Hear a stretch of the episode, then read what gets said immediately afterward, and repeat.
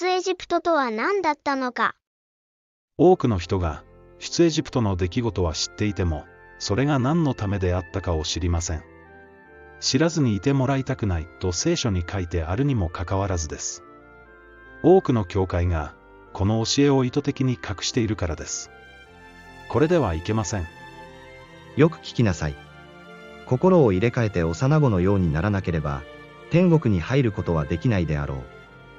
今、心を入れ替えて、幼子のように聖書を確かめてみましょう。知らずにいてもらいたくない。ここに、知らずにいてもらいたくない、と記された、とても重要なことが書かれています。兄弟たちよ。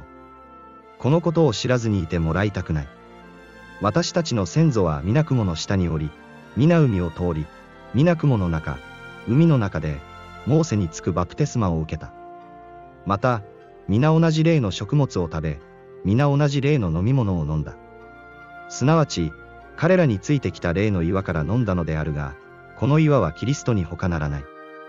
しかし、彼らの中の大多数は、神の御心にかなわなかったので、荒野で滅ぼされてしまった。これらの出来事は、私たちに対する警告であって、彼らが悪を貪ったように、私たちも悪を貪ることのないためなのである。だから、彼らの中のある者たちのように、偶像礼拝者になってはならない。すなわち、民は座して飲み食いをし、また立って踊り戯れた、と書いてある。また、ある者たちがしたように、私たちは不貧困をしてはならない。不貧困をしたため倒された者が、一日に2万3千人もあった。また、ある者たちがしたように、私たちは主を試みてはならない。主を試みた者は、蛇に殺された。また、ある者たちがつぶやいたように、つぶやいてはならない。つぶやいた者は、死の使いに滅ぼされた。これらのことが彼らに起こったのは、他に対する警告としてであって、それが書かれたのは、世の終わりに望んでいる私たちに対する訓戒のためである。だから、立っていると思う者は、倒れないように気をつけるがよい。この出来事は、世の終わりに望んでいる私たちに対する訓戒のためである、と書かれています。この訓戒を、今、私たちはどれほど受け取っているでしょうか？どのようにして救われるか。出エジプトの出来事は、私たちがどのようにして救われるかを示した訓戒です。子羊の血によってあがない出された彼らは、雲の中、海の中で、バプテスマを受け、霊の食物を食べ、霊の飲み物を飲んだとあります。これは、私たちがキリストの血によってあがなわれ、洗礼を受け、キリストの体と新しい契約に預かったことを指しています。ここでほとんどの教会が、教えを終えてはいないでしょうか。聖書の教えは続きます。しかし、彼らの中の大多数は、神の御心にかなわなかったので、荒野で滅ぼされてしまった。もう、騙されてはいけません。神の御心にかなわない者は、荒野で滅びる。そのように聖書は教えているのです。イエス様の教えも全く同じであることに注意してください。私に向かって、主よ、主よという者が、皆天国に入るのではなく、ただ、天にいます我が父の身旨を行う者だけが、入るのである。隠されてしまった訓戒。世の終わりに望んでいる私たちに対する訓戒と書かれた出エジプトの出来事が、今や耳障りの良い話にすり替えられています。私たちから簡単な国語力さえ奪ってしまうこの力は、どこから来るのでしょう？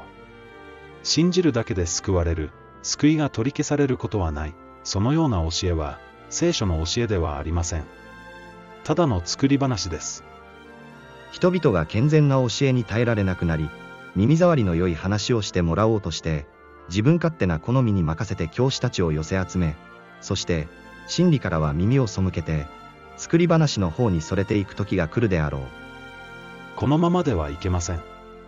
教会が塩気をなくしたら、もはやどこからも真理は取り戻せないのです。あなた方は、地の塩である。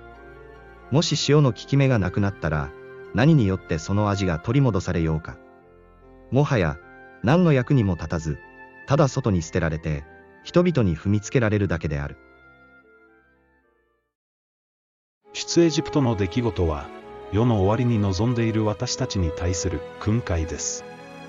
キリストから食べ、飲んだ人の中でも、救われる人は非常に少なく、悪を貪る者は決して天国に入れないと警告しているのです。これは聖書が何度も繰り返している教えです。そこでイエスは人々に向かって言われた、狭い戸口から入るように努めなさい。事実、入ろうとしても、入れない人が多いのだから。家の主人が立って戸を閉じてしまってから、あなた方が外に立ち、戸を叩き始めて、ご主人様、どうぞ開けてくださいと言っても、主人はそれに答えて、あなた方がどこから来た人なのか、私は知らないと言うであろう。その時、私たちはあなたとご一緒に飲み食いしました。また、あなたは私たちの大通りで教えてくださいましたと言い出しても、彼は、あなた方がどこから来た人なのか、私は知らない。悪事を働く者どもよ、みんな言ってしまえと言うであろう。聖書の一貫した教えに耳を傾けてください。今や主流派の教えは耳障りの良い教えへと変わり、これらの訓戒を隠すようになっています。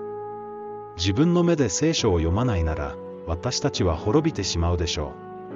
狭い門を見出して、そこから入るしかありません。このブログは気づきを与えるだけのものであり、間違いのないものではありません。聖書を確認する人だけが、真理の道を歩めるのです。聖書を確認してみてください。正しいのは、いつだって聖書だからです。